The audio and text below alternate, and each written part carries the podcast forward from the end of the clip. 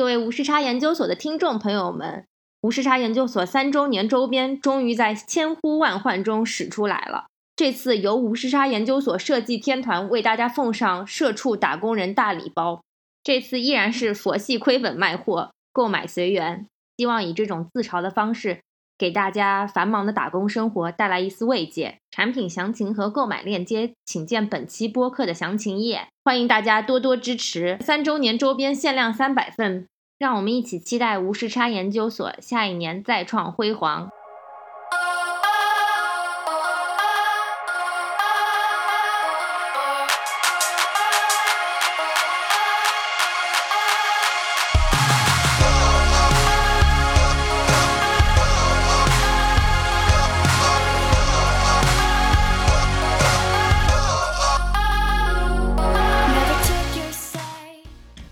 好这里是无时差研究所，我是爱谁谁。大家好，我是科科。今天这期我期待已久啊，因为这是一个我很想聊的话题，就是中国生鲜电商。就因为我自己从一八年的时候开始研究生鲜电商，到现在不研究生鲜电商，中间已经过去了很多年。然后呢，但我又没有，我我觉得自己学艺不精，所以迟迟不敢在我们的平台上聊这个话题。但这次我去深圳出差，遇到了一个宝藏女孩，我觉得。在我有限的观察当中，没有谁比他更深入了。然后今天非常有幸请到他来参加乌石亚研究所。那欢迎我们今天嘉宾燕，跟大家打个招呼。Hello，大家好，我是燕。我知道燕现在是在一家这个基金公司，呃，什么美元基金，然后主要从事这个消费品行业的研究。然后我知道他对呃生鲜电商已经有比较深入的了解。嗯，在社区团购爆发的这个呃初始，我一个月去了，去年一个月去了四趟呃长沙，然后去了两趟江西，然后还去了武汉，这几个华中城市都是社区团购爆发的最起源的这个城市，也是兴盛和实惠团它孕育的这个地方。嗯，然后也是我们看到的巨头的平台，美团、多多和阿里。呃，包括京东，呃，都是从这么一个这个，呃，地方，像黄埔军校一样，先去在这个地方去学习整个模式，然后再去往全国进行拓展。那过了不到半年左右，社区团购，呃，整个发展呃比较焦灼的阶段。然后我今年也再次去了最核心的几个城市，一个是。呃，山东省还有一个是广东省，因为这两个地方是人口接近一个亿出头，那人口结构也非常接近中国的这个十四亿人口的这么一个结构，所以在这两个非常重要，尤其是美团，呃为大本营的社区团购的省份，然后再次做了调研，看了一下现在的一个状况，呃，所以。可以和大家分享一下，我从这个一线城市的投资人的角度去到三线甚至十八线，甚至只有一条公路的农村，嗯，呃，去看到的这个低线市场、高中低线市场的这个生鲜电商的一个状况。是什么促使你做了这么多田野调查呢？是一种责任心，还是你对这个事业的热爱呢？呃呃，我其实整个调研的。呃，前前后后应该有五六周的时间，呃，结合起来，我我最感触最深的是，呃，我到了江西省的抚州市黄颐县，是一个只有二十多万人口的城市，呃，然后我到那边，呃，坐了一个车，坐了一个多小时，到了一个只有三条公路的农村，然后当时刚好社区团购的这个小车到达这个呃农村的这个自提点。呃，本来这种农村其实都只有老人在，然后也没有什么年轻人，然后，呃，那边也其实没有什么商业的生态，就是各家各户的房子沿着这个两三条公路，然后路上也没有人。但是这个社区团购的车到了之后，路上就是 全部都是中年人、老年人，他们。呃，呃，他们出来像看热闹，像赶集一样的在看，就是谁谁家的货到了，谁的谁买的排骨，谁买的这个肉，谁买的鱼，就是一件一件的在看。就是这个是我看到农村市场这么有呃生命力、活力的这么一个时刻。因为其实社区团购对于高线城市来讲，不过是生鲜电商电商的一种一种形式。呃，对于中线中中等城市来说，其实有它没它，我该买到排骨，我该买到鱼，我都能买到。但是对于农村市场来说，呃，你如果没有社区团购，我可能没有机会去接触一天，我可以买二十张不同的。这个菜类和肉品以极低的这么一个价格，以次日达的这么一个方式，所以我觉得，呃，不是说农村市场没有消费力，也不是说他们没有这个需求，是以前所有的电商或者线下或者线上的这个模式，它都没有真的切到这个市场。所以我觉得这个社区团购它所代表的，其实不仅是生鲜，它可能是代表一种就是能够让最数量最多的这个人口去享受到。呃，我们现在的这个不管是供应链的优势，还是说，嗯，让大家可以消费到就是全中国最好的这个产品，所以这个是我我我觉得，呃，社区团购大家没有到下面看，但是看了之后感触最大。呃，我也觉得这个模式它其实有非常大的呃长远的这个呃社会的责任和意义在。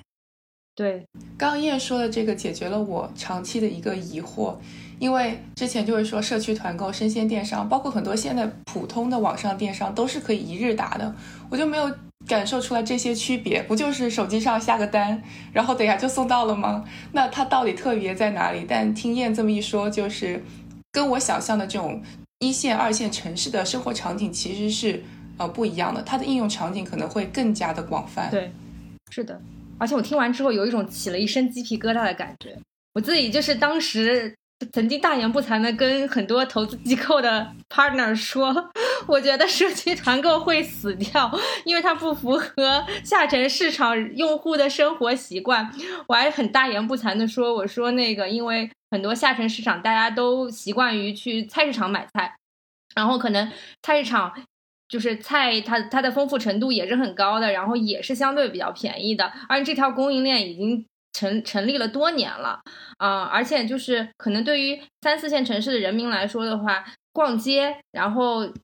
逛逛个菜市场，可能是他们茶余饭后生活的一个比较休闲的一个方式，然后或者是他们出去遛弯的一种就是 social 的一种方式。但是我其实没有意识到说，可能农村市场它本身。就不存在这种很完善的这种市集或者是这种菜市场的形态，甚至可能菜篮子工程也并没有覆盖到农村的每一个角落。我不知道是不是这样一个情况。嗯，对，对于呃最低线就是农村市场来说，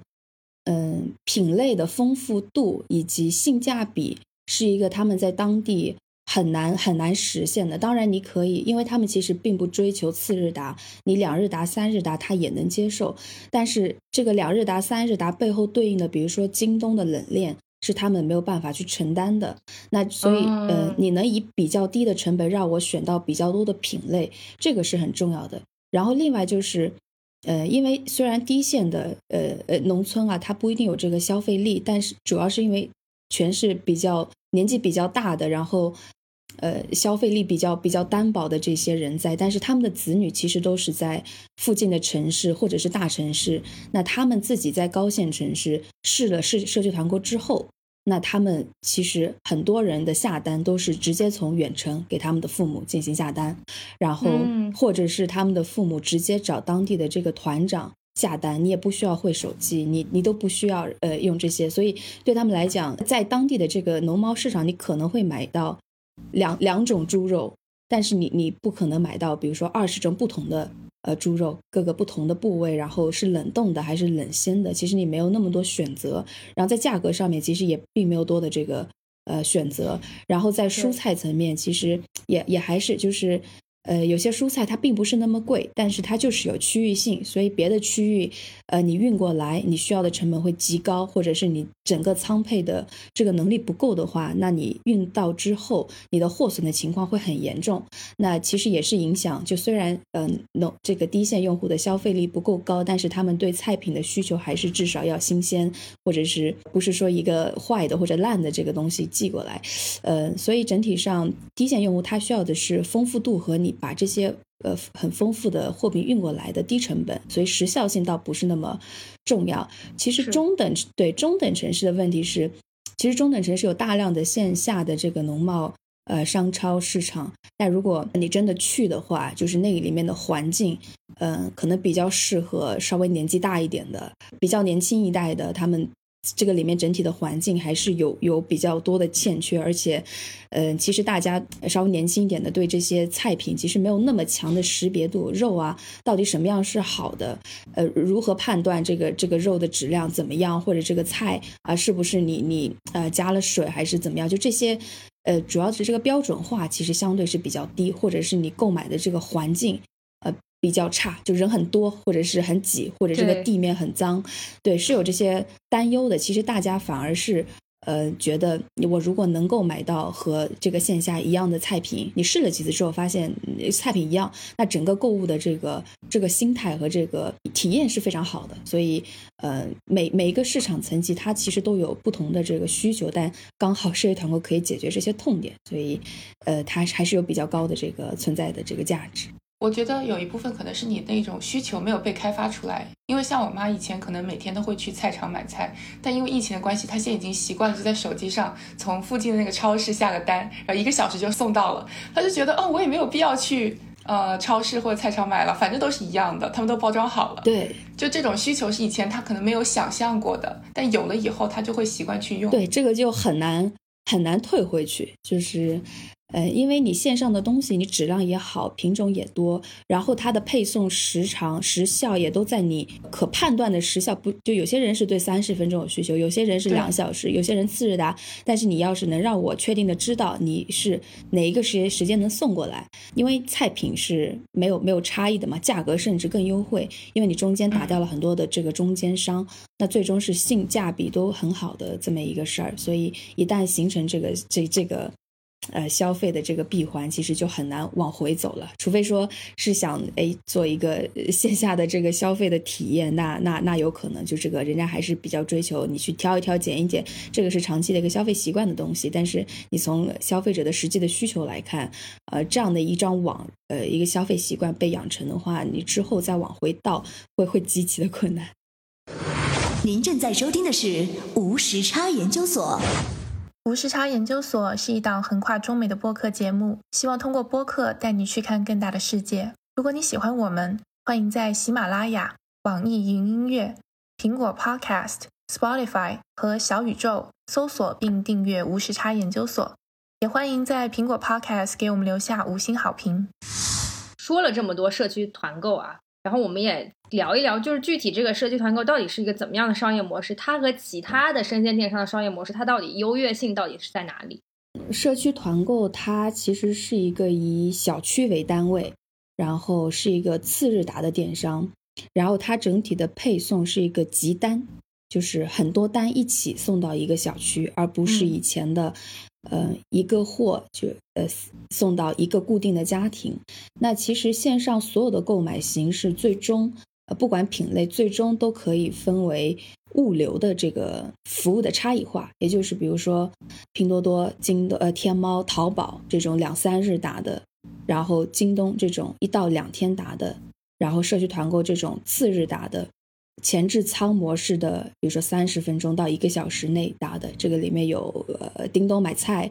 嗯，包括盒马，包括这个呃每日优先，对，然后还有就是现在因为被疫情逼出来的这一波线下商超的呃线上化，就是线下有一些具体依托的这个超商超，然后他们可以用顺丰的这个。呃呃，配送员或者用美团的配送员帮帮客户去做一个呃配送，然后这个是 O to O 的模式，所以最终可以看到，所以这个所有的所有的电商线上的模式都是按照时效来进行呃差异化的服务和去定位消消费者的一些需求。这里面的呃不同点，其实从用户端体会来讲，也就是时效。当然前期会有品类上的问题，比如说有些。特别贵的，呃，特别特别稀缺的一些品，你可能只能在京东、天猫和这个盒马上买，嗯，或者可能有一些呃特别重的，或者是比如说米面粮油等等，呃，你可能在最新的这种社区团购等等看不到，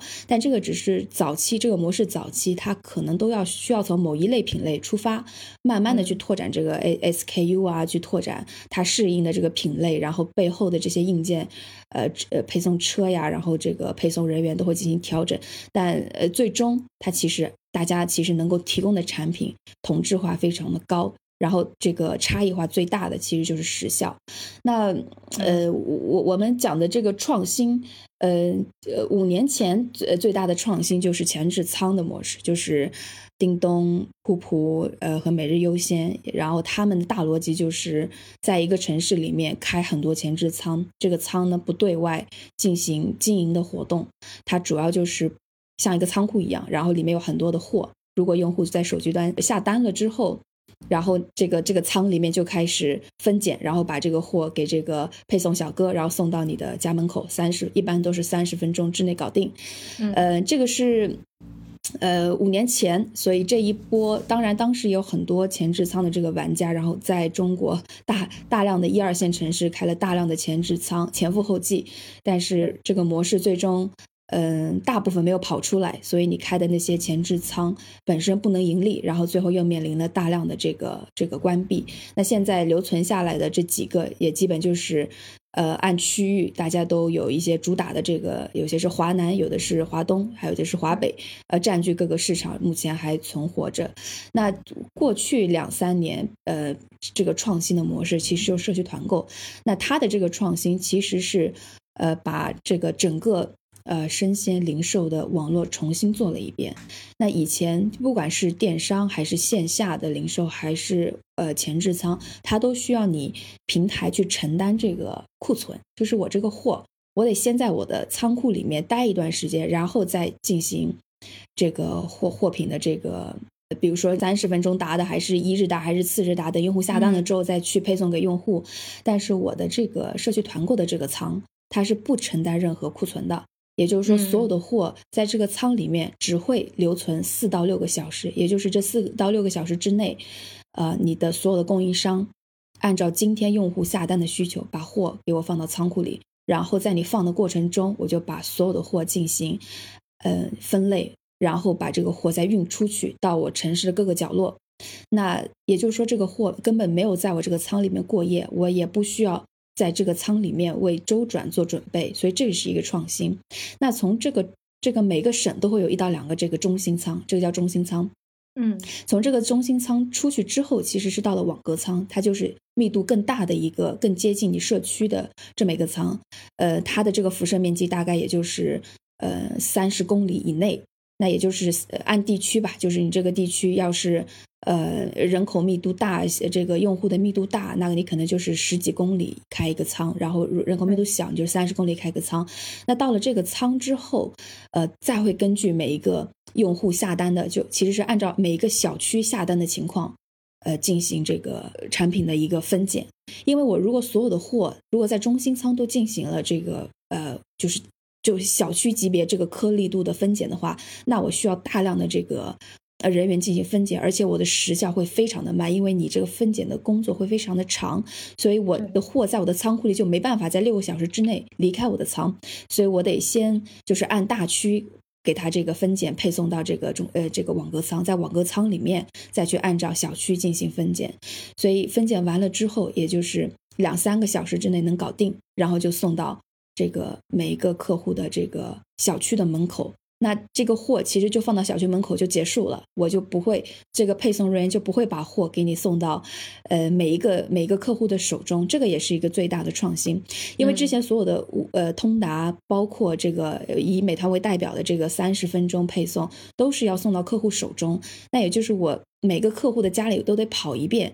那我那你这个客户买了一件还是买了十件，对于我的成本来讲。就影响会非常大，但是对于社区团购来讲，我是以小区或者是以一个一片一个一个小片区为单位，你一个客户买一件和买十件，对于我来讲没有差别，只要我今天总体的量是能够达到能让我的这这个这一趟车的这个配送成本是能够覆盖的话，那我其实并不是很担心这个客户买了几件，或者是他有没有复购，我我只要保证我的总量在这个区域之间能保持比较稳定就好了。所以这里面其实，在中心仓、网格仓配送，配送人员的职责，配送配到哪个环节，嗯，到这个货到了消费者手中都是有有创新的。消费者刚开始很很难接受，为什么要我下楼到小区门口拿？对，呃，为什么不是你送上来？但是你最后看了这个。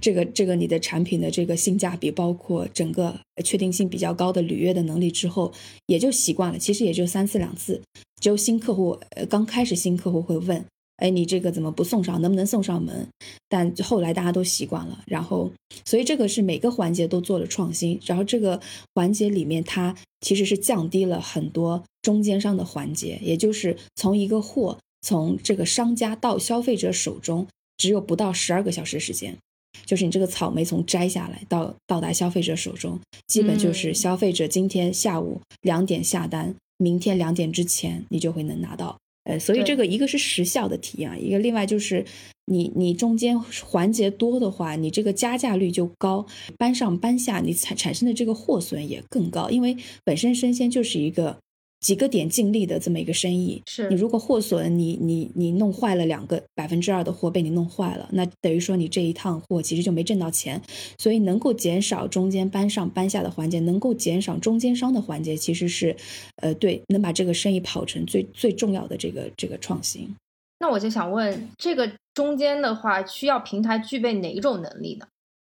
嗯，其实这个呃生意做了两年吧，就是。呃，国内的巨头是从去年六月开始做，但是从去年六月之前的两年是兴盛和实惠团这种不是传统的巨头，他们也差不多跑了两年，就是规模化的跑了两年。嗯，那在这之第第一轮的这个这个兴盛和实惠团为代表的呃这个平台，他们能做成当时最核心的条件就是团长，就这个团长他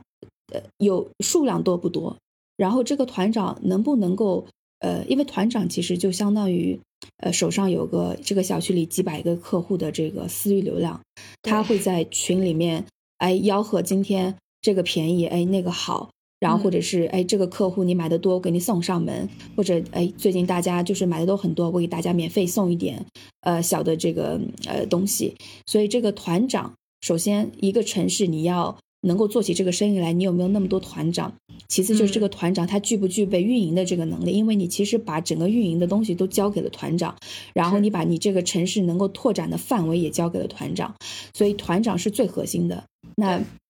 兴盛为什么能做起来？他当时在呃长沙，他有大量的线下的这个呃芙蓉兴盛的这个这个小商超，所以这些小商超。呃，他老板他有线下店，然后他也可以做这个团长，他自然而然有这个地理位置优势，所以他能跑起来。所以当时来看有没有很大的流量，其实对于平台来讲不重要，我只要找到这个重要的团长就行了，他能给我解决所有前端的销售的问题，我只要把后端的货和后端的物流搞定，就是这个物流等于说我十二个小时之内如何把这个。货从我从供应商手上送到客户里，然后当我们这个互联网巨头美团、多多，呃为代表的这个巨头进来之后，对，其实团长就不重要了，因为团长是流量嘛。那美团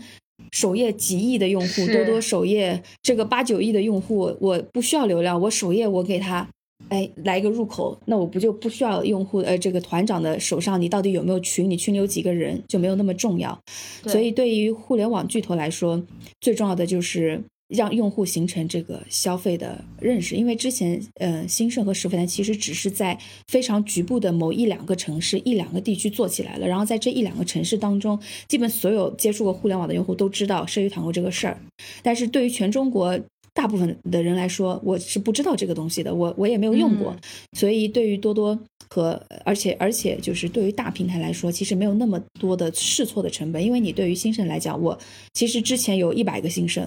那最后只剩下了一个新生，就是别人没有在用户可以接受的时间之内。把这个模式给我跑对了，跑正确了。你老是，呃，东西送晚了，质量不好，坏了或者退款哪儿出问题，那你三次两次，那用户就失去了这个，呃，信心嘛。呃，但现在互联网后来巨互联网这个巨头去做之后，就是我如何在最短的时间之内，在全国范围达到兴盛的这个，呃，仓配履约能力。就这个很难，因为你做一个地区，你可以通过无限的加密或者是去调整，你可以让你这个货在规定的时间内送到。但是你如果是全国同时三十多个省同时在做，几千个城市同时在做的话，那对你需要大量的这个人，然后去知道这个 know how 的过程，其实是挺复杂的。所以这个是，呃，巨头。包括现在都还在很很很痛苦、很纠结，在呃编辑一点点改善的这么一个状态，嗯，然后呃其次就是对供应链，就是达到核心甚类似的供应链很简单，但是那也就是做生鲜，嗯，但是我我我们这些 巨互联网巨头花了这么大力气，动用这么多。呃，这个投资一个一个季度几十亿投下去，肯定不不是想只做生鲜，他需要这张网络承担。互联网所有的品类，所以不仅是要做生鲜，那你别的品类也要能够做到。那你在你的这个供应链端，其实有呃极强的这个要求。所以，嗯，我是觉得在未来，当因为现在目前主要还是生鲜，其他的比如说数码家电、三 C 这些高货值的呃这些东西，或者是这个服装这一类，对这个。呃，差异化、呃，细分化要求比较高的这些，呃，其实目前都还没解决这些品类在社区团购这个生意里面的一个一个拓展。所以未来，呃，看几个平台哪个，嗯，能做起来，其实是看它如何在供应链上面做得更宽，然后，呃，供应链的管理能够做得。跟以前做生鲜一样，能达到这样的一个时效和客户的满意度。做社区团购这一套能够做成电商那么熟练的话，那团长的意义可能就是地理位置的一个自提点，就是我用户得到这儿来拿这一堆东西，但是在拿这一堆东西当中，我不会产生跟团长的其他的沟通或者交集。呃，所以这个是大家都在其实已经能看到，比如说兴盛之前的给团长的佣金是十几个点，百分之十几，那现在多多给到团长的。中中腰部或者尾部团长的这个佣金率只有三到五个点，也就是说团长没那么重要，我就不需要给你那么多佣金，我一样能把这个事儿做起来。所以往后，呃，甚至头部团长他的这个整个佣金率都会往下降，也就重要性在下滑。所以最终还是看一个仓配能不能达到，然后你这个嗯货品的供应链端能不能够呃超越呃上一代的老一代的兴盛和实惠团，然后到下一个这个阶段，嗯。对，这个其实带出了一个比较好的问题。当时我们在讨论，两年前在讨论，就是兴盛和实惠团那个时候，我们就认为团长的个人能力还有团长 loyalty 这件事情，其实对平平台来说很重要。因为这个东西其实它没有强强粘性的嘛，我可以今天这个平台给我佣金高，我就去这个平台；明天这个那个平台给我佣金高，我就去那个平台。但是互联网电商巨头的出现，其实打破了这种团团长自己的这个话语权，因为我有巨大的流量入口，我不需要在。依靠某一个团长的能力去替我去卖货了，所以这所以在这里要提出一个问题，就是我们都知道生鲜其实嗯是一个，就很多人都在表示啊，生鲜是一个在地上捡钢镚儿的生意，然后他一分钱一分钱都要抠。那互联网为什么还有这么多互联网巨头对此趋之若鹜？他们到底是怎么想？嗯，呃，我觉得这个问题还是要回到刚刚这个物流这个事儿，就是，嗯，我可以把更大的这个物流的，呃，讲一下，就是，呃，如果以一个省，那如果以美团为代表，那它会在这个省，比如说以一百公里。或者一百五十公里为半径去建它的中心仓。那如果这个省比较大，那我会有两个或者三个中心仓。那我下面可能有几十个或者上百个网格仓。那现在呃，如果放到全国的话，那我可能是有一百多个中心仓和上千个这个网格仓。那目前看到只是在做生鲜这个事情。那做生鲜如果做到极致，让拿兴盛在长沙的这个呃盈利的模型来看，大概能挣。呃，五个点以内的这个净利，那这个其实是比较比较小的去看这个事。那看大的，就是说，中国的通达系，它其实在呃中国一共总仓一共也就一百多个总仓。那它的整个物流其实就是从干线到支线，然后再呃物流小哥，然后开个小车给你送到你的小区，然后送到蜂巢，送到你家。那我们现在这个呃，或者是。呃，逆向的，就是他从客户手中拿个件，然后在这个送到他的这个呃小仓库，再转到大仓库，在这个支线再到干线，然后再送到呃这个收货人的手中。那我现在社区团购首先我这一套网络我可以做生鲜，我也可以做任何其他的品类。再往大了说，我未来用户我如果想要寄一个快递，那现在通达一般配送是，比如说是三，平均下来我按三天来算，但我是。社会团购正向能够次日达，那我逆向也能够次日达，也就是说你的任何一个货，嗯。未来你今天交给团长，你明今天这个配送的小哥过来送货的时候，把你这个货拿了，然后他送他回去的时候带到他的这个网格仓，然后再往这个中心仓，然后进行全国的分发，他也只需要可能是更短的时间，所以这个网现在是一个单向的，以后它会是一个能逆向物流也能做，所以它其实做了一个效率更高的呃中国的这个物流的网络。那通达其实打了二十年，到现在还在做价格战，但他们呃就是慢慢的把这个配送的时长从呃十天降到九天，到降到六天，降到五天，再降下来。那背后是靠的这个中国的电商，嗯，这个单量起来，他们布了这么密的网，但现在嗯。你你你们再打，然后你也没也没能打出来这个性性价比极低的这个，比如说次日达的这这套网络，那我们社区团购基本半年之内，呃，多多一个网，美团一个网，一人一个网，做起了中国的这个，支起了中国另一套这个高效的这个呃物流的这个网络。所以现在，比如说美团的野心，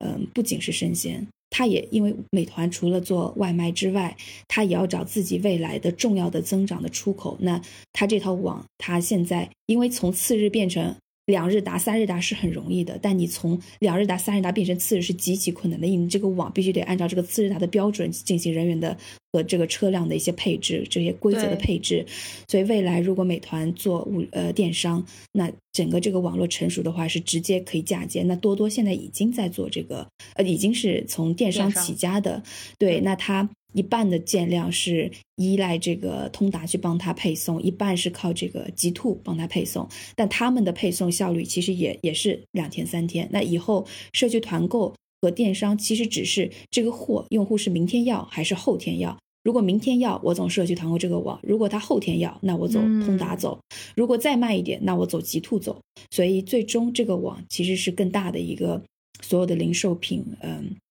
可以通过这套物流进行单向或者是双向的一个进行。所以这个才是，呃，费这么大力在全国各地去建这么多呃网络的，我我觉得更高一层的这个价值。嗯，是，可能之前一一个开始理解的，可能就是这一个万亿市场，大家都不想放弃这个市场。但今天听完你说之后，我觉得可能有更加背后更加深远的意义。但是我特别想问，就是说通达系做了这么多年，他建的那个网络和和这个美团他们现在建的这个网络有什么本质上的差别？为什么一个可以做到次日达，一个却这么多年还是这样一个情况？就是就是是因为资本投入不够，还是因为一开始这个路走错了？嗯，多多和美团的这一套网，它是根据需求来建的，就是嗯我已经知道，呃，就是因为包括现在京东物流也在做上市，那它呃主打的一个点，就它和顺丰的最大区别就是它知道哪些地方在什么时间、什么货需要多少，所以我会因此进行仓配和人员的调整，提前就能做，因为它嗯上面有京东呃电商有一堆货，每一天在进行，所以它很准确能知道这个六幺八前后我得在什么地方让你品牌放多少的，比如说鞋子放多少库存，然后我能给你保证。肯定都能在当日或者次日给你送到，这个是京东和顺丰比有一个本质差别的地方。那我们的呃呃多多美团的这个网和通达的这个网最大的差别也是在这里。我多多美团这个网就是根据用户的需求来的。比如说我嗯一个省、同样大的面积，为什么这个省我能搞三个中心仓，另外一个省我只有一个中心仓？是因为这个有三个中心仓，它的用户就是每一天的需求，我就得要三个仓才能满足；另外一个省我就只要一个仓才能满足。所以我我这里其实是按照用户的需求进行的随时的一个调整，包括我的。车辆的配置，包括我的货源，我的整个供应商，就是我这个地方，如果我的需用户需求很大，我不可能从另外一个省去或者隔了更远两三个省外的地方去去去找他的苹果，呃，就除非这个苹果是只只在中国某一个地区产啊，嗯、对大部分情况下，我的货源就尽量是本省之内能够解决，所以我的货源从农田里采摘出来到我的这个仓。我控制在两三个小时。那但是通达就不一样，我这个货可能是从义乌发出的，我可能是从云南发出的，我不能控制这个事情，因为这个是不是我决定的？这个是人家客户呃决定的，或者是人家商家啊，人家厂在哪里，人家货在哪里决定的，所以它只能进行全国大范围的。用最广最密的方式去铺这个网，最终导致的结果就是，比如说从云南发出来的一车的货，我可能要三天才能把那那一车的东西装满。比如说三天我才能这个车才能发货，你不然我不装满，我我跑这一套是亏钱的。但是我从义乌，我一天能发出三十车货，因为我每一车都是满的。但是没有办法，我不能在云南，云南我不放车，或者是我云南我也不能真的说我三天才发一个一个车出来，我只能 OK 那个车。只装了百分之二十的货，那我也得发，嗯，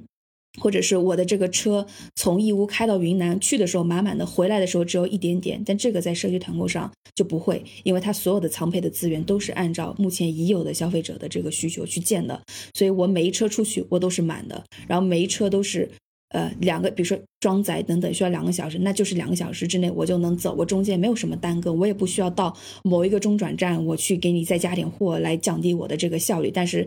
呃，传统的通达就不一样，你你你中间直达，你的成本是比你中间呃在三四个地方停下来其实是更高的，因为直达你可能是空的，不直达你中间绕几个弯儿，你到几个有货的城市去把货装满了，那你可能你这一车的成本反而更低。所以你这样其实从时效的角度是更低，但是呃时效的角度更好，但是你的成呃呃更低啊，但是你从成本的角度是更好的，所以这个是本质的一个区别，就是你知不知道你的这一套东西是不是按照你的嗯你的你的需求来做的。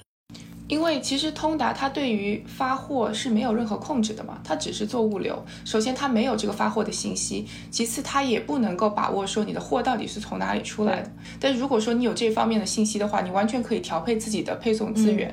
就这是一个完全不一样的一个领域吧？我觉得。对对，就比如说我手上我知道和我合作特别好的供应商手上有，呃，比如说十吨的苹果，呃，经过了长沙，然后马上就要坏了。或者是这个，他如果让他再把货经过这个冷藏、冷链等等这个过程中，这个苹果的成本就提升的话，那他完全可以在未来的三天之内，在长沙这个地方进行现嗯苹果的就是爆款的营销，就是价格低一点，然后量大一点。那其实你是可以控制用户去买什么的。呃，假设我的仓配资源都准备好了，然后这个货经过来，我就直接给你第二天送到用户的手中。那其实它是有主动的这个控制权，就跟京东一样。呃，我已经在全国各地以我的规划去放了这个，比如说 Nike 的鞋子。那那我促销的时候，我肯定是按地区就就已经有规划，就按照这个来做的。但是你通达没有这个主动的，你只是承承呃承接的这个物流而已，其他的你其实做不太多。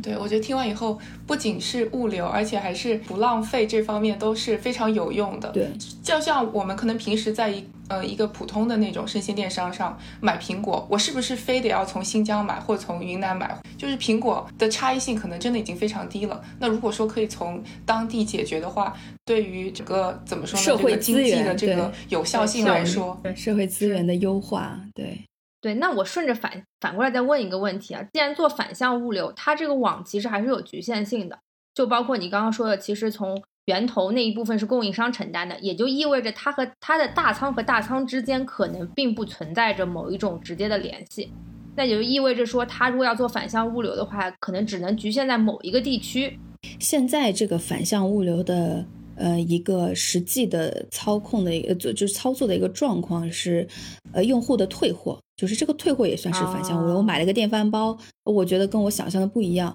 我要退了，因为电饭煲也几百块钱，那就是为什么现在社区团购暂时还不太做得了，呃，客货值比较高的品，就是如果一旦呃我这个物流里面出现了呃这个货品的丢失，那这个成本就得平台去承担，或者是呃平台的这个这个供货商去承担，那或者当用户要退货的时候，如果我这个物流啊不能很好的呃每因为每个环节。现在大家做的是做的是单一的方向嘛？我每个人只是，呃，做一个接收的状态。那我我不需要不需要去呃逆向的去履约。但我如果是这个电饭煲，我要去退货的话，那它退货的呃整个这个流程目前其实还没有走得特别通畅，所以平台也不太敢去大力的推一些客单价比较高，或者是呃货品容易容易损坏，然后货值又比较高的东西。那现在做的比较极端的是，有些平台在卖这个呃一些活动期间啊，他卖茅台，那这个茅台简直就是像宝一样，就是我从每一个仓到每一个经手的人那边都是单独的一个呃小筐子或者小袋子，单独的拿签一个协议，然后清点货的一个。东西，然后还要这个每一个环节都要经手签字，然后去看，但是这样也会出现问题，所以现在这个这条网暂时还不能承接这个呃逆向的这个工作。这个难度比较大，就是其实我们通达做退货的时候，退换货的时候也不是那么顺畅。那那现在在社区团购这边，目前还不是它还不是它主要在运营或者是主要在攻破的一个点，走的还没那么快，还在做单向的这个呃物流的环节。但我觉得，嗯，比如说他知道自己最擅长的是这个省之内的总仓到客户之间这条路径的话，那他的业务可以集中在比如说同城达。或者是同省省内省内次日达，对他不一定非得去做这个，呃省与省之间的，对，因为省与省之间它需要的是干线的一个配送，那那这里需要非常大的，就他得自己有那种很大的这个车，然后有司机，呃，那那因为社会团购现在其实是没有哪个环节是有大车的，这些车全部是供应商的，或者是嗯末端配送的，那就是末端配送那个司机他自己的一个。呃，小小小金杯、金杯小面，这个三五米的这种小车，那我以后之后要是做这个跨省的话，那你因为你的时效和服务的质量要有保证，你必须得自己去运营这些很大的车，那个对他们来讲可能短期也不是重点，未来做也也也不一定是 那么擅长的。那这个环节，那说不定就可以交给呃通达去做。你们既然很擅长干线，而且可以把干线的这个成本打到非常低的话，那省内。我来解决神和神之间，那交给你们来做。就中国有很多做快运的公司，是也可以让他们来做。所以这个是未来的一个呃一个形式的一个补充，一一个想象吧。还是有互补的地方的。对对对，他们肯定不会做这个自己不擅长或者是别人已经非常擅长，对很重的这种，然后也没有特别大的这个增增值空间的这种事情。所以说了这么多，那社区团购到底能不能赚钱呢？就目前这几家，包括巨头，还有这些创业公司，大家到底是一个什么样的生存现状？现在没有人赚钱，就是，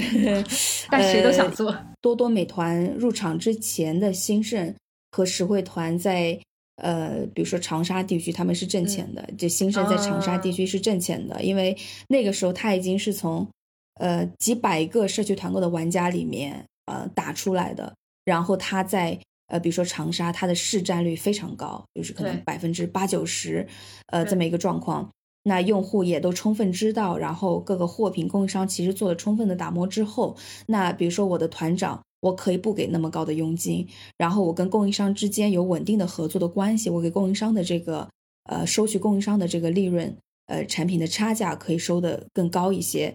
嗯，然后给到用户，因为用户已经很清楚的知道我我我我是什么，我提供什么样的服务，我能呃产生什么样的价值，你也没有必要做大量的这个客户端的营销，所以客户端、团长端的营销都在呃下降。那然后你的整个仓配履约的效率提升，然后你在这个地区的市占率很高，你的单量很大，你的这个规模的成本其实，呃，这这个规模效应是比较好的，那它就能做到盈利。那这是它在那个阶段的一个阶段性非常成功的一个。案例，如果给他更多一点的时间，他是可以在全国有一个非常好的拓展的。因为你这个 know how 东西都搞搞起来了，你拓展不同的地方，可能就是需要一些资本的帮助去去加快这个步伐。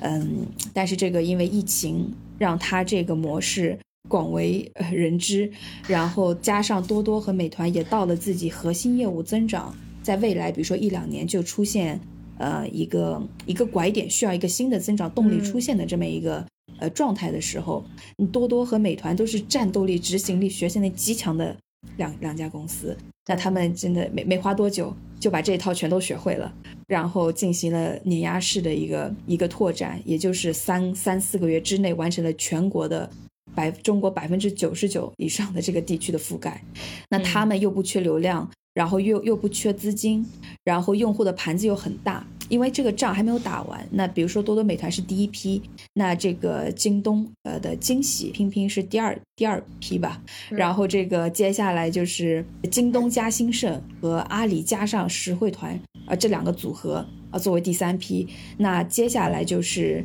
未来一两个月会爆发的这个阿里的战队盒马集市。所以其实这几个巨头在认在认可这个业务和这个业务要投资到什么样的规模，做到什么样的这个市场，多大的重视程度，他们的认知和执行力是有差距的。所以大家新的玩家，巨头玩家在不断切入和不断。比如说京东从刚开始不太重视，到这个稍微重视一下，然后发现好像又不想不太想做，然后发现哎不行不能不做，一定要做。所以这个东西前前后后反反复复，所以那你每一个反复之后，你都会加大你的某种营销的这个力度或者拓展的这个力度，那你这里面总有人不断的愿意烧更多的钱。所以现在，嗯，比如说多多美团，当他们没有达到一个。稳定的市场或者稳定的市占率或者经营的状况呃情况下，那你新的玩家进来的冲击，那它其实，在补贴上面就就不太能放松。你你一个城市你盒马冲进来，那我多多是不是美团都得应战？那我不能我市占率都被你抢了。之之前兴盛是在利润非常薄的这个生鲜，还得有个不到十二个月的一个恶战，呃，才能看到大家比较认清自己的这个市场，对，才能会看到一个盈利。但这个其实对于创业公司来说就比较艰难了，是吗？去年十一月的时候去参加了这个社区团购大会，那这个大会是已经举办了六年，去年我去的时候是第六年，前五年都是没，前五年是没有多多和美团的介入的，只有对几百个全国各地的区域性的社区团购去参加，当时大家都是火热的在进行供应链和这个。供应链的货品和这个几百个社区团购的平台进行对接的这么一个事儿，但是去年的这个供应链大会就不一样了，大家都在台上说。啊，我们现在还存活的这个社区团购平台，我们要砍我们的成本，就是你不需要那么多人，你也不需要做拓展那么大的拓展，你先让自己活下来，然后等社区团购大战打完之后，你再进行呃你擅长的事情上面再做一些小范围推展。就是那个会一整天，然后非常的压抑，就是大家的状态，呃，都是非常的悲观，在想这个自己怎么做转型，所以很多。比较已经比较灵活的，已经从社区团购平台啊转身变成了社区团购中间商。就比如说拼多多、美团，你不是要找团长吗？我帮你去找团长，或者是你你你你这个你不是这个需要，对你不是需要这个仓库网格仓你得建吧？你你得一个个建，我帮你去找网格仓在哪儿建，或者我去帮你我去当你网格仓的这个呃站长。啊，或者我帮你去找司机，所以做了这个给这个平台大平台做了一些嫁衣，或者帮他们做一些呃生态里面的一些辅助的工作，所以对他们来讲，做一些及时止损的呃一些事情，然后战略性的做一些收缩，会是当时的那一天我听下来结论大概就是这样，战略性的收缩，然后维持生存的这么一个一个状态。这个也很好说明了为什么当时人民日报要站出来批这个互联网平台。为什么最近很多这个反垄断的这个呼声都很高？就人民日报那句很经典的话，就是某一些这个电商啊，就是不要盯着手里的那个六便士，要时刻记得抬头看一看天空的月亮。批评之后，呃，几个平台就是在 PR 层面降低了社区团购的这个声音，但是从执行层面丝毫没有动摇，在他们运营层面是有变化，因为社这个人民日报当中有一条它反映的。呃，确实是不太理性的一个竞争状况，就是恶性的价格战。这恶性就是说，你的销售价格比你的成本价格还要低。就这个，不管你是做社会团购，还是做别的电商，还是做什么，这个都是，嗯，对于品牌来讲是是非常负面的。这击穿了人家渠道价格体系的事情。对于呃非品牌就生鲜来说的话，你对线下的很多渠道来讲是一个是一个不正当的竞争的一个状况。所以这个事情，他们在当时人民日报批评之后，就是极大的降低了，比如说一分钱呃一个什么产品，一毛钱一个产品的呃这么一个事儿。然后比如说这个苹果，你是一块六毛钱买进来的，那你就卖一块六毛二或者一毛一块六毛三，你不能卖一块钱了。所以在这个上面做了极大的调整。嗯呃，这个其实对社区团购平台来自己本身来说是好事，因为我也不想要一一毛钱去卖个东西，因为但是我的竞争对手就用一毛钱在卖东西，那我也得一毛钱卖东西，因为这个就是能够。短短时间之内获得大量的客户，那现在都不能这么做了，那大家就恢复到正常的状况。那接下来就很容易啦，就是你不能让我按低于成本定价的方式去卖，我可以按照正常价格卖，然后我再给用户发优惠券，呃，我给你二十块钱减十块的这个这个优惠券，最终用户整体上依然是划算的状态，只是呃之前那么明显的恶性价格战的呃有种倾销性质的呃这个这个行为就不在了。然后其实。人民日报对社区团购的这个批评，就是，呃，包括快递小哥的呃五险一金生存状况，对这个美团的外卖小哥、呃外卖配送小哥的这个五险一金的这个状况，其实都有提出来这么一个，呃，这么一个批评，或者是希望大家自自己进行一个整改的这么一个呃一个一个东西出来。那其实这个。呃，背后其实还是一个民生的问题。有些阶层它确实就是比较艰难，这些社会呃比较有有代表性的这个企业应该承担的社会责任，至少你不往上看去做这个做火箭、做导弹、去研究芯片，但你往下看，至少下面的这个人群的生存的这个责任感，你得你得尽到。对，然后再回到社区团购。嗯，他做这件事情，他其实产生了，因为呃，当时批评这个是另外一个角度，就是说你做这个事情，你把这个小餐呃小摊小贩的这个饭碗给给搞丢了，他们本来就是社会的一个弱势群体，你把这个给搞丢了，那不不是造成了更大范围的这个政府的呃就业的这个压力嘛，人民的这个压力，但其实。呃，如果其实有一些三方去做了一些统计，就是整个社区团购，呃，它所产生的灵活用工的。这个需求其实是非常大的。你到这个仓库里面啊，这各种分拣员啊，然后呃，有些仓库的分拣，我一天只需要你工作三小时。呃，你你比如说你身体没那么好，你有要顾要照顾家庭等等，其实给你创造了其实非常多的这么一个需求。那你影响到小摊小贩，你有能力的，你可以转化成团长。那呃，能力更强的，你可以变成网格仓的这个这个站长。嗯，你稍微弱一点的可以成为这个呃配送的司机，其实是给他们换了一种这个方式，呃，在这个在这个生态里面进行就业资源的一个重新分配。然后另外一个就是中国的这个线下的菜市场，呃这一套体系其实从。其实过去三三四十年都没有一个实质的变化，但是你去看这些菜场里面卖卖菜的，其实年纪都是稍微偏高一点的。那他们的下一代仍然选择这个职业的这个比重其实相对偏低。那也就如果这个生态这个结构没有一个结构性的变化的话，那未来这样一些职职位就缺这个，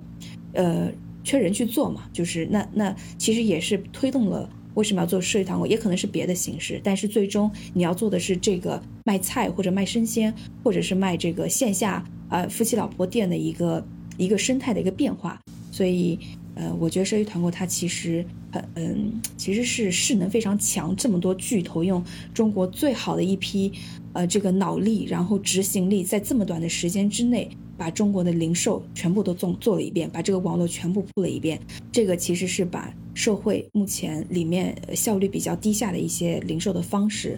呃，在未来会边际的做做一些做一些调整。那我觉得这个其实是整体来讲，呃，对社会来讲其实也是呃非常好的。当然，他们也应该去做这个芯片、做火箭，呃，但他们现在目前 可能更擅长做这个，然后做这个也能最短期的起到这个效果。呃，对，那阿里不不也开始做芯片了嘛？所以这个可能是时间的问题，不是人家不想做。我有一点点不同的意见啊。对于最后一点，其实我也在之前节目当中提到，就是中国在科技发展的过程当中，去掉了很多中间不必要的环节，或者我们可以说是中间冗余的环节。但其实这个过程当中也撞倒了很多人，这些人可能就是我们刚刚提到的夫妻老婆店。然后他是这种生鲜市场的中间流转的个体户的群体，然后他们可能呢就是年纪偏大，然后学历偏低，也没有太多的一技之长，嗯，就是事业单位也没有他们的容身之处，而大型商场对他们的要求也比较苛刻，他们可能既没有这个情商或者能力去担任这种团长，然后也可能没有办法通过培训去再就业，那个他们的精力和他们的能力也赶不上去担任这些就是仓里面的这些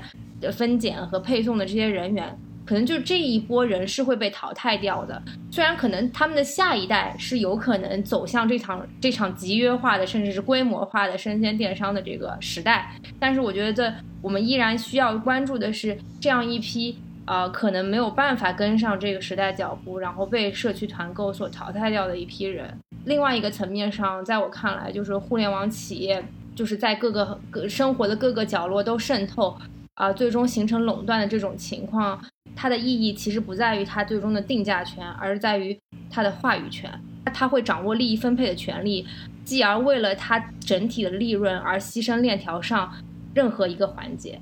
但我觉得我们也可以不用这么悲观，因为不管怎么说，这些方向是不能避免的。就是我们最终肯定是要达到这样一个状态，可能只是在这个过程中，是不是应该把脚步放慢一点，然后更加的去关注到中间这些人，然后提出一些对社会更有责任感的一些解决方案吧。因为从效率上来讲，他们做了很多事情，确实是呃 make sense，就是正确的吧。但也像科科说的，就是过程中呃有很多处理方式是我们不愿意看到的。是我当然希望就是像我们之前节目说的，大的公司不应该让人感到害怕。对，就是当你在发展的过程当中，其实你要更多的有社会责任和社会关怀。我觉得越来越多公司意识到了这一点，然后他们可能在拓展新的业务，然后呃有新的创新的时候，也会想到呃各种各样的方面。但我觉得很难免的会忽略掉很多事情。但我觉得这就是一个怎么说呢？社会反馈，包括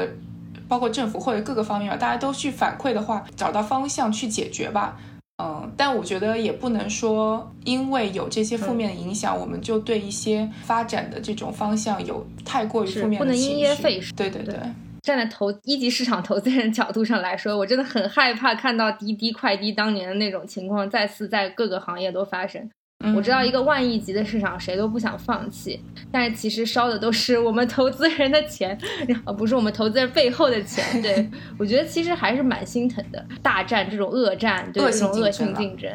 两败俱伤，甚至是碾压了很多呃本身的创业平台或者这种小的创业公司的生存空间。嗯，这个让中国之后的这未来创业举步维艰，就是很多小的平台，它发展到后期。他就觉得自己没有希望了嘛，那就是要不然就是被一个大的平台收掉，要不然就是市场份额不断被蚕食。你像社区团购这个 idea，肯定也是这些创业公司自己自发想出来的。我觉得这没有一个国外东西可以对标的，这个绝对是中国原创的。那就这么被窃取和 嫖嫖巧取豪夺了，我觉得真的实在是有点可惜。就未来可能。十几年，互联网的主旋律都会是反垄断。对，嗯，因为反垄断，你才能保证这个科技创新，呃，才有动力。对，然后你才能保证这个呃玩家的一个生存，大中小玩家彼此制衡，彼此这个平衡这个生态的一个，嗯，一一一个一个生生态在，然后。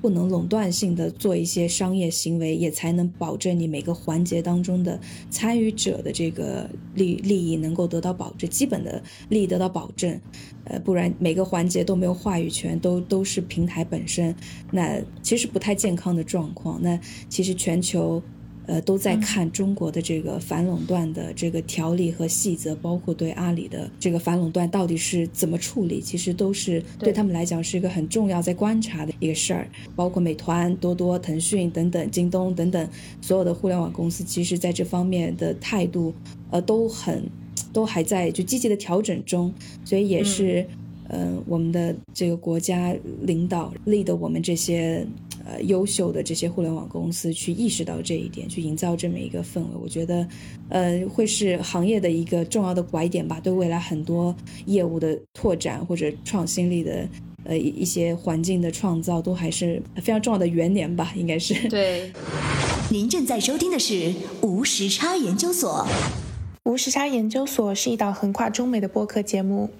我们分居在大洋两岸，邀请各行各业的同龄人一起讨论时下中美的诸多社会现象。虽然每周都要配合着时差，以远程连线的方式录制节目，但我们每周的更新无时差，因为我们知道每一期的认真对待都会传递给世界各地的你们。然而，我们还是希望能够有更多的机会可以一起直接面对面的聊天。如果你喜欢我们，欢迎扫描微信打赏码，或者使用爱发电。给我们送来你的心意，你的每一份打赏都能为我们早日相见攒下一点机票钱。详情请见本期节目的文字介绍。谢谢大家。今天既然这个专家在此，我们借这个机会也来讨论一下其他的那种类似的生鲜电商的商业模式，他们还有价值吗？既然社区团购已经做成这样了，像那种讲究三十分钟达。呃的这种呃叮叮咚买菜，我们知道最近又融了一轮，然后包括每日每日优先，甚至盒马、七 fresh，然后这些他们还有存在的意义吗？会不会也被社区团购给一起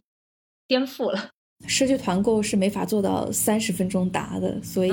一定要有人来做这个市场，也一定有用户是需要。我的菜就是得三十分钟送过来，我得做饭，提供这个服务是有它有它核心的价值的。嗯，那至于是叮咚还是还是谁最终能够呃做到最大的市场，或者是做到这个这个业务能够赚钱，能够呃做做一个良性的商业模式，这个就比较难去判断，因为现在动态变化也比较大，所以最终看他们也就是区分我们。呃，国内到底有多少用户需要也能承担得起这三十分钟配送的服务和产品的需求？那目前来看，这个叮咚在上海地区是做得非常好的，它的呃前置仓的覆盖密度已经到了一点五公里左右了，可能未来还要再往一公里，就是一公里就会有一个呃这个半径之内啊就会有一个呃前置仓在。最终要看就是一个小区或者一个。一个城市到底多少用户在以什么样的频次情况下会需要用到呃这个叮咚买菜的这样一个前置仓三十分钟的配送，以及叮咚能不能够呃不管是对它的产品的供应链端的调整，或者是它整个仓库的选址啊、成本啊、密度啊等等这些调整，能让它这个商业模式盈利？那因为全国目前只有上海地区叮咚买菜的。业务它是盈利的，但是在其他地区目前都是不盈利的状况。那上海地区目前也是社区团购密度最低的，呃，一个一个城市，可能会有一些相关性，因为这个呃，去年底到今年社区团购起来之后，其实对叮咚。呃的整个的一个单量和拓展的一个增长，其实是有一些负面的效应在的，所以我不觉得叮咚目前的这个模式就是三十分钟配送服务需求的终极的一个能跑出来的模式，但是这样的需求，呃，一定是在的。另外，我听到你说这个叮咚买菜在上海特别特别厉害啊，我我在想一件事情，是不是其实买菜这个行为也是有地域之分的？像上海人民可能每天就比较想吃到新鲜的蔬菜，然后他比较在乎这个这个吃这件事情，然后所以呢，他可能需要三十分钟达这样的情况。那可能在北方一些地区啊，大家可能对于菜本身都没有那么挑剔，或者对于这个食食物本身没有那么挑剔的话，那他觉得一日达他也是可以接受的。就这个其实最终我觉得是会有一个地域区分的。然后每一个商业模式可能会在，嗯，会按照地域是有区隔的。对，这个其实用户的人民的需求其实差异还蛮大的，就是，呃，比就你刚刚讲的一个是，呃，上海地区啊或者北方地区，包括他们对货品的需求差异也很大。那比如说我去山东的时候，人家就是喜欢买那个大米和面粉，和那个比如说二十五公斤的油，就是这种哦量很大，然后。很很偏大宗的这些东西囤在家里面，但是你要到南方，在深圳那边就就不看不到这些，人家都是小小样，呃小小的，就这个是，所以比如说是同样是美团在山东，你的你送货的车，你要是经常有人给你买成箱成成大袋的这些东西，你的车就是要大一点，然后你在南方地区你就可以小一点。这个肯定还是有有区域性的，那所以最终其实没有人一哪个平台能做完全部的生意，因为大家如果最终都要盈利的话，它必须得在某一个生意的模式上面去达到这个规模化的这么一个状态，所以呃最终大家都会侧向某一个呃细分的，那那也会根据用户的一些需求、平台的一些选择去去产生这么一个呃差异化的状态。当然，比如说上海，你这个交通这么堵，你让社区团购。我一共就只有我我早上八点钟才能出门送货，然后我必须得中午十一点之前把货送到所有团长手上。我上海这么堵，我根本送不了几个人。嗯，首先有有限行的这么一个东西在，哦包括限牌的，那我我不能我不能养二十个车队，然后今天这十个能用，明天这十个不能用，所以就是对北京和上海这些有有交通管制或者相关的一些区域性的问题，那就不太适合做社区团购。对，今天听了这么多，非常对收获非常大。然后最特别想了解的一下就是燕同学自己做团长的经历，你到底在怎么搞的？居然下海直接做社区团购的团长，不知道收获怎么样？一线调研，一线调研，对，呃，因为我我在深圳，然后我那个小区和地理位置都算是相对比较中高端。那我其实之前社区团购在早期做的时候，大家对这个事情的认可认知是，社区团购只能适合下沉市场。一线城市人家的消费需求已经切分的非常细分了，没有你社区团购存在的这个空间。空间嗯所以我当时也不太确定，就是一线城市到底有没有这个需求，因为因为我自己调研，我发现如果你能提供这个服务，我也是可以用社区团购这一套。呃，嗯网络去满足我的消费需求，然后随着多多美团、兴盛、实惠团、盒呃河马还没开始，还没进来，呃晨星，呃现在除了河马之外，全都进了深圳地区，然后我都做了他们的团长，然后我就发现，嗯，其实用户的需求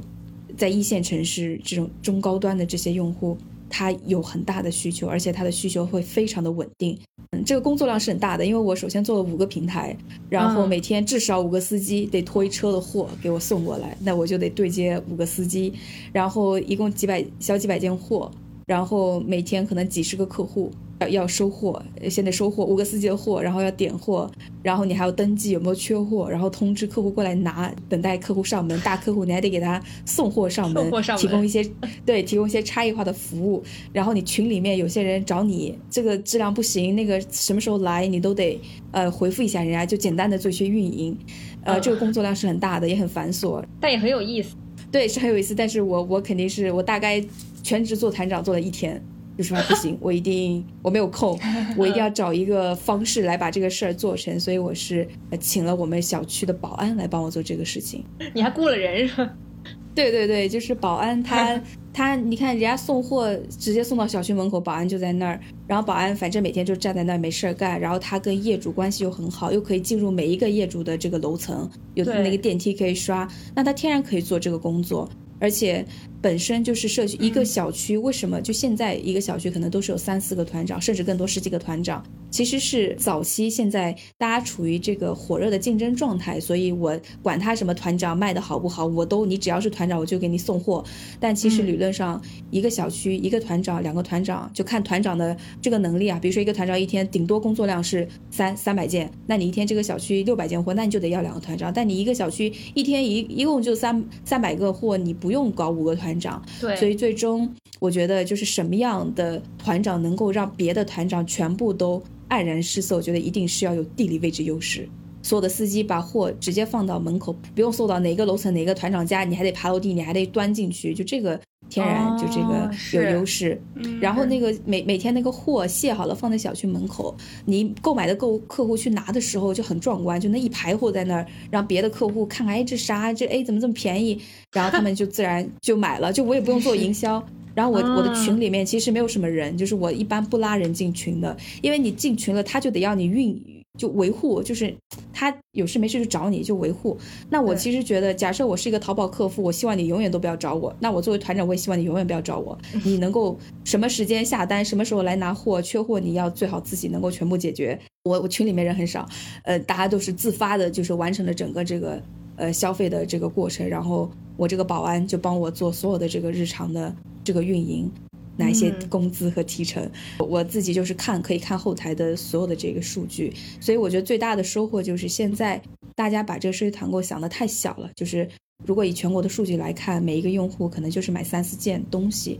但其实你想，一个用户他买菜，你做一桌菜，你至少得几个蔬菜，然后几个肉，呃一两个肉，呃两三个蔬菜，你再配一点这个米面粮油或者是食品生鲜饮料，呃这些东西的话，你一单下来怎么也得呃十件八件东西，然后我这边的客户其实基本都是是每一次买都十几样东西，十几样东西的买，但是目前的大盘看到其实只有两三件、三四件，其实是被那一些偶尔买一次或者是不是真正的用户，你过来薅了一下羊毛，买了一袋橘子再也不来了，但是我就把整体的这个基数把它拉低了，然后这些比较忠诚的用户，他很稳定的，一周呃比如说家里保姆来几趟。然后呃，每天什么时候要用，然后买这个菜，他就他就自己下单，让保姆过来拿菜，或者他自己做饭，一周做两三次，然后他就下单两三次。就是你在你不运营的情况下，你就是靠这些平台的货品比较充裕，然后你的配送配送履约非常稳定的情况下。呃，他也不需要跟你沟通，你也不需要天天告诉他，哎，这个菜不错，你今天要不要买一下？哎，那个什么买，你不用跟他去做这些运营，他就能自发的去形成自己主动购买的这么一些需求在。所以我觉得最终，可能未来的常态可能会像我的小区这样，团长就是，呃，尽量只有一个两个，也就比如说。按按这个呃团长的这个能力啊，分一个两个，然后让有有有明显地理位置优势的人来做这个事。比如说，你可以是物业，你可以是保安，呃，来做这个事情。那别的任何人其实都提供不了这种，哦，全天可以在那干活的。别的呃团长其实也有做的，那现在他们的单子就很少，他们还有群啊什么的，但他们单子单量就非常少。然后我都没有什么运营，然后我的单量就还呃比较多，所以呃这样子可能是会比较。呃，理想的一个状状况，所以我我我在深圳，我我那个片区，我的这个销售额是最高的，呃，这就没没有任对对没有任何运营的情况下，就是可以做到最高，我也是比较比较惊喜，自豪是吧？所以对对对，就我就顺便做做这种，这这还挺好玩的。你这个太牛了，所以我为什么要找你？我就说没有没有人能够自己还深入一线，然后同时还能够找到这么好的一个商业模式路径。顺便调研嘛，看到这个艺术数据，我感觉还挺有意思的。对，呃，之前我是没做之前，去年刚开始调研的时候，我就去问团长，就会特别去找到一些团长，然后去跟他们问很多东西，然后去看，然后发现其实，嗯，这个业态里面能够很多人都能够就是意想不到的，其实帮他们。创造了很多收入，然后，嗯，比如说宝妈，她其实，在低线城市没有工作，本来就是一个家庭主妇，但她就通过做这个事情，一天能一一个一个月能挣一万多，在三四线城市一个月一万多是很高的，对。然后像其实之前就生存比较艰难的这个，呃，驿站。收发快递的，呃，比如说你快递单量不不高，或者每一每一单你能赚的钱比较少，你这个门店租在那边，呃，你的收入和你的成本其实是比较不匹配的。但你这个业态又比较单薄，那你但是你是有小区很多业主的这个联系方式，那你就可以在承接做社区团购这个事儿。反正人家用户过来要拿一下快递，可以拿一下社区团购，所以这个里面是让很多，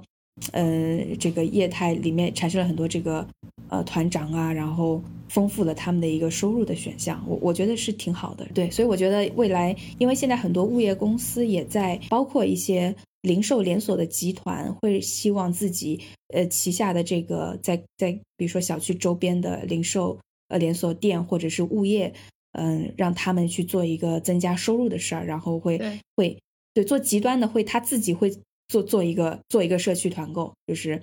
呃有些物业他自己做一个社区团购平台。然后卖货给他们相关的一些业主或者等等，其实这个业态里面还是有很多新的玩家在创造一些收入，其实还是我我觉得还是比较欣欣向荣的这么一个生态。哎，我问一个很基础的问题，你怎么申请当团长的？有没有什么门槛？还是谁都可以申请？呃，门槛有，就是 兴盛需要面试，他得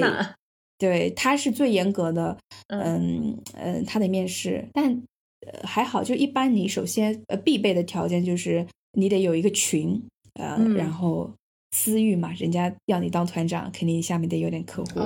然后你得有冷藏设备，就是因为现在这个天气变暖什么的，你这些呃冷藏、冷鲜、冰冻的这些东西得有这些冷藏设备。对，哎，那你这个是怎么解决的？就是我们投资了冷藏箱，然后放在那边。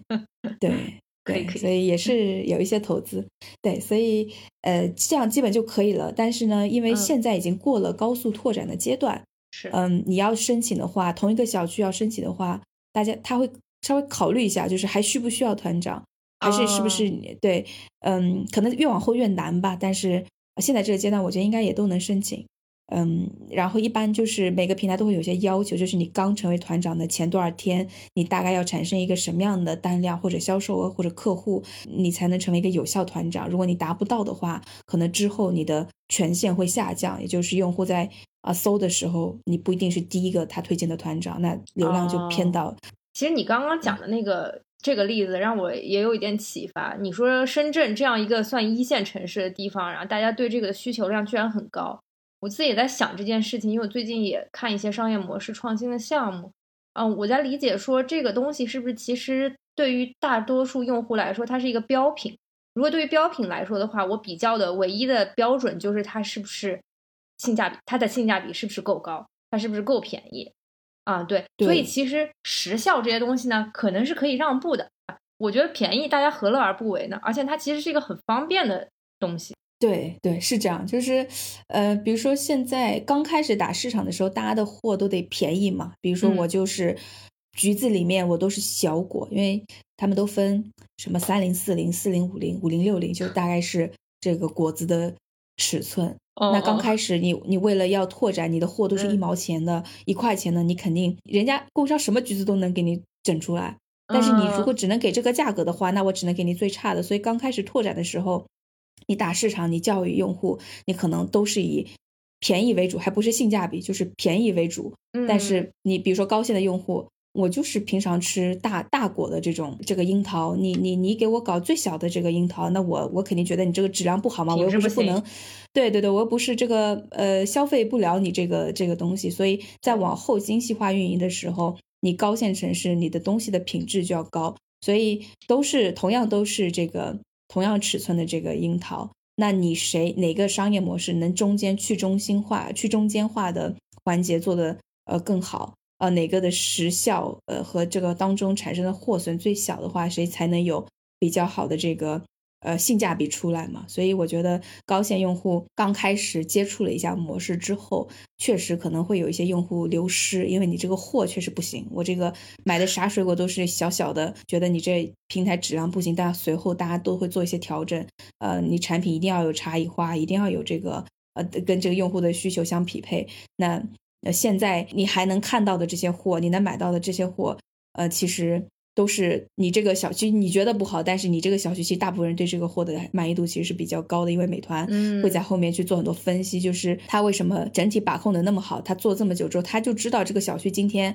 啊能卖多少根玉米，能卖多少多少捆青菜，然后在整个这个省大概今年是呃今天是个什么体量，他已经知道了用户形成的这个正常的呃这个消费需求，我大概什么价格的玉米你要，什么价格的玉米你不要。呃，你什么供应商供应的玉米不行，客户反馈退款太多，或者是谁对他就已经把这一套已经跑的相对比较成熟了，所以其实往后更容易。比如说你要卖品牌东西，你到超市买金龙鱼的这个油和我你在我这平台买的金龙鱼的油，你是同样的油啊，就是对标品对吧？就是这个嗯，食品生鲜饮料这个米面粮油等等，就是卖品牌的更好卖，只是品牌愿不愿意卖。就是品牌想，哎呀，我搞了这么多年的渠道、渠道价格体系，你这一下把我中间商全部都跳了，然后那其实对我的价格的渠道价格其实是直接打穿了。就像董明珠，呃，直播卖卖空调，然后导致下面的经销商都没法都没法生存了。你直接从总部卖个空调给用户，和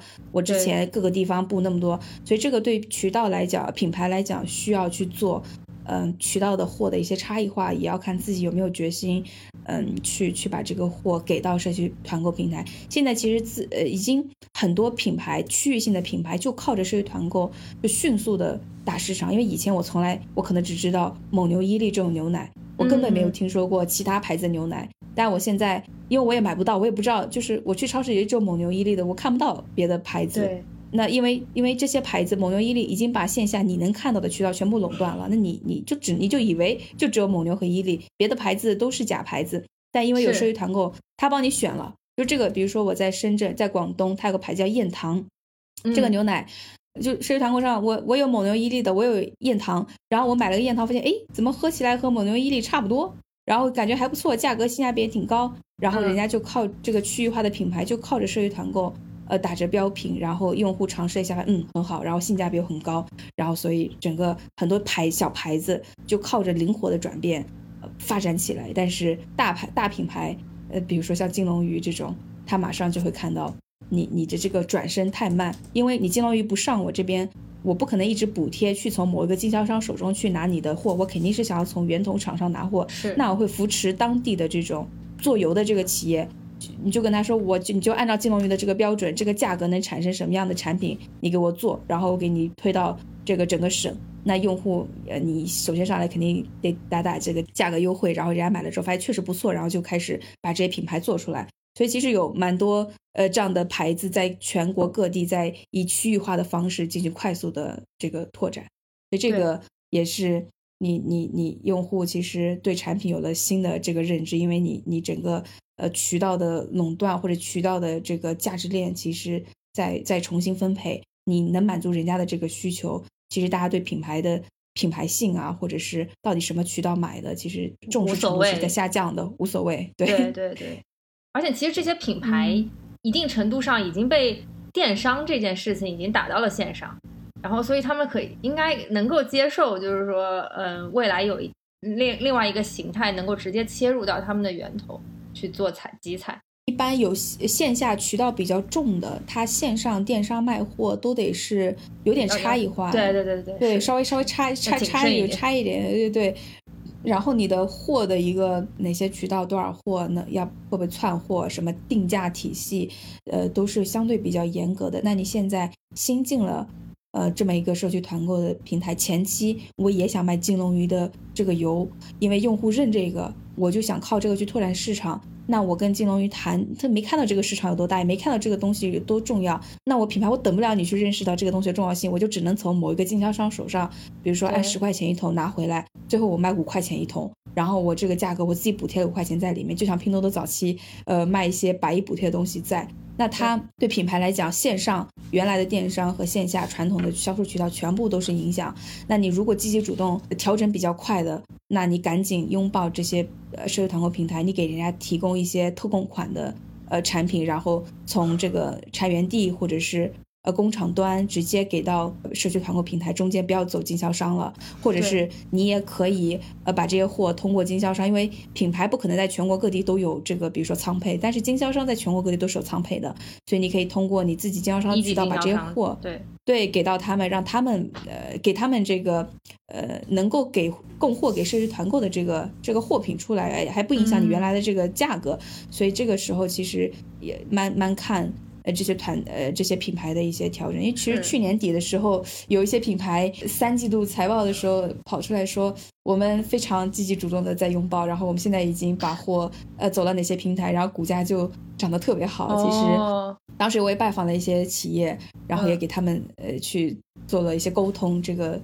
这个业态到底是怎么样的？然后现在就能看到，在深圳那一边，呃，我当时沟通的一个公司，它的货就就现在冻品里面一半，基本一半都是那个公司在供应的。哦，所以这就是你反应过来和没反应过来，你有没有？其实产线布局、产品，你做一些定制化，一升、一点五升、三升，你其实做调整其实很快的。对，只是很多人比较高了嘛，品牌高了，哎，我不走你这个啊渠道，我我看不上等等，所以就这个还是需要一些调整，这里也会转变，对。未来可能会看一些看到一些调整吧。可能大品牌确实很难意识到这种新的小的市场的出现吧，然后也不会姿态也会比较高一些。那确实给了一些中小品牌一些机会吧。我觉得这也是很健康的一个竞争的环境，品牌多样性。对，因为这样子，嗯，有已经传统的品牌已经把线下的渠道都布局了。线上也已经非形成非常完善的营销的策略和呃产品的这个拓展，就任何一个新品牌你都没有这个实力，可以在部分区域去挑战这些全国性的品牌。你通过你自身在区域性的一些优势，你可以把你的货放在啊，比如说当地的大润发那个里面，能让用户看到。但你想要达成后来者想要达成全国规模化的这种去上架的话，其实。呃，困难太大了。嗯，最后我再问一个问题：既然你都已经去到了那么多下沉市场，所谓的下沉市场啊，对你当初就选择这些市场，嗯，是怎么样一个想法？就是为什么会选了江西的那个村子里面的只有三条路的那个村子？是谁介绍你去的？然后其次就是下沉，我们到底离下沉市场有多远？我第一开始去的时候选择。一就选择这个社区团购已经发展最成熟的地方。那嗯呃，之前最成熟其实就是是兴盛实惠团在华中地区、湖南省、湖北省和江西省。对那嗯、然后他们的这个最核心的资源其实就是中心仓，就是总仓。那得去每个省的总仓都得去看看，嗯然后再随着这个总仓，人家这个货从进来的其实还不止，我直接是到了这个货的那个地方，就是嗯比如说苹果，我跟着那个苹果走了一路，走到最后走到消费者的这个环节，所以这个中间、哦对经历的每一个其实都是能看到。然后这个苹果可以是卖给一线的，呃，就是比如说长沙的啊、这个头部的社区里面的人，也可以卖给江西下面的这个抚州市黄颐县下面的一个农村的这个农民手上。所以这两嗯个路径上和思路上其实是完全不同的。所以我当时就是跟着这个货，哎，这个因为有些哦车。同样一个货，有些车是往城里开，有些呃货是往农村开。那往，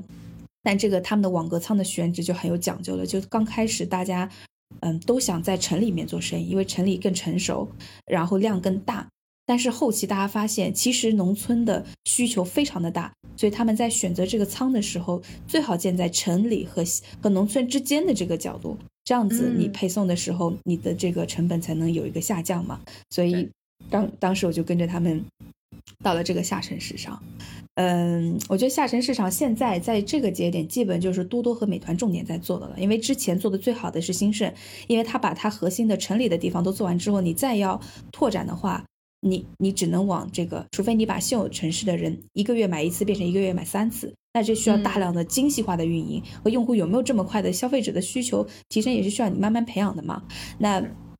那另外一个待开发，你以为不是很香的、不是很大的这个市场，但你去了之后发现，哎，其实需求还很大。就比如说兴盛早期，嗯、就拓展这个农村城市，然后现在多多美团也是面临一样的问题。我最快速增长的阶段来自最早期，我开一个省，我开一个城市，我就多几百万单进来。那我现在已经完成了所有城市的拓展，那我就得在城市的里面进行往下走。呃，等这个往下走都走完之后，那你剩下来的就真的就是用户的精细化运营，从买一样能变成三样，从买一次变成三次，那这个就需要非常本地化的运营和非常长期的这么一个，因为其实不知道到底哪一天，就像电商一样，一直在做呃普通的消费品和奢侈品，但是你不知道哪一天这个用户买奢侈品，他能够在线上完成。那你做社区团购也是，你不知道哪一天用户会突然从买生鲜，哎，他认识到我可以在上面买手机，也可以买电饭煲。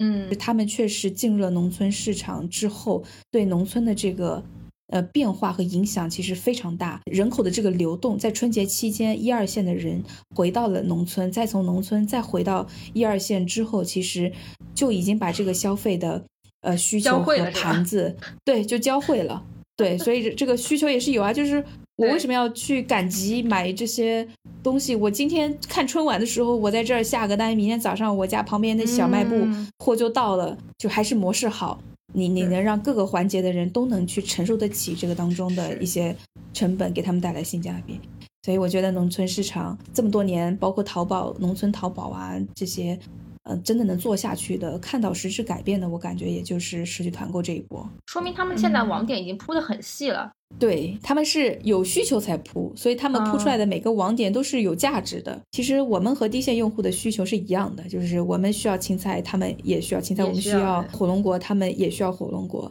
呃，只是他们能承受的价位和我们能能能够承承受的这个价位不呃有有差异。那社区团购如果能给我二十块钱一个的火龙果，那也如果也具备给他们这个。呃，比如说五块钱一个的火龙果，我就觉得社区团购它解决的是大家普世的这么一个需求，高低线用户的这这个用户的差异化其实呃不太大。这个还蛮符合国家战略的，乡村振兴嘛。对，广大的消费力量还是在农村市场嘛，这个是中国下一个阶段可以着力去提升这个经济厚度和抗风险性的一个方向吧。我觉得这个还蛮符合国家战略的，对，就说明农村它其实不是没有这个需求，它只是买不到它需要的东西。我觉得未来可以通过这个网络带更多的不一样的消费品到农村市场。我觉得可能他们现在就是没有这个机会去接触很多我们习以为常的东西，嗯所以未来这个市场的规模肯定是很大的。对，今天非常开心，那个燕来做客无沙研究所，我觉得真的是给我上了一堂课。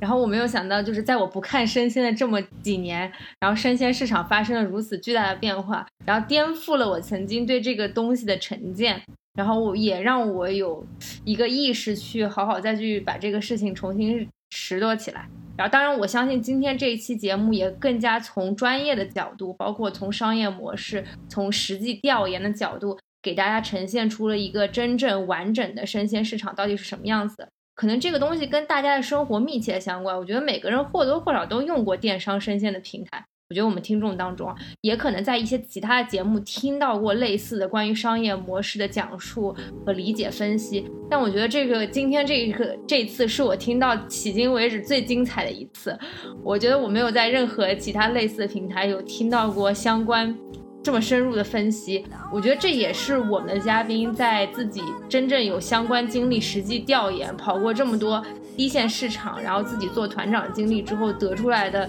呕心沥血的总结，我觉得就是真的是很多干货。我我也非常有幸邀请到了今天这个燕来做客我们节目，希望有机会再邀请你来聊一聊其他节目。感觉贵基金的这个人都很专业啊，非常深入，对，非常深入。对，我们要向你学习。那今天这期节目就到这里了，非常感谢。好嘞，辛苦了，谢谢你们也辛苦了，谢谢谢谢大家，拜拜拜。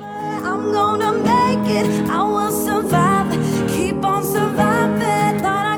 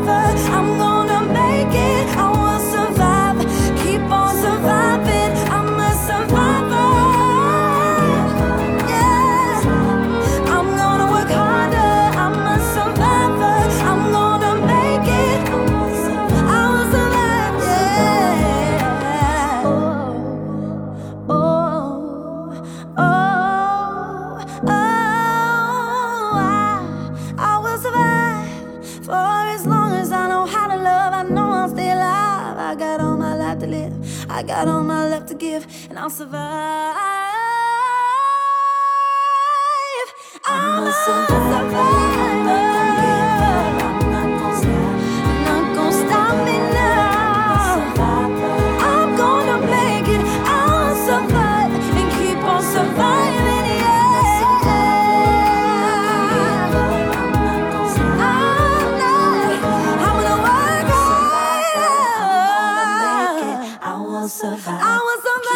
so.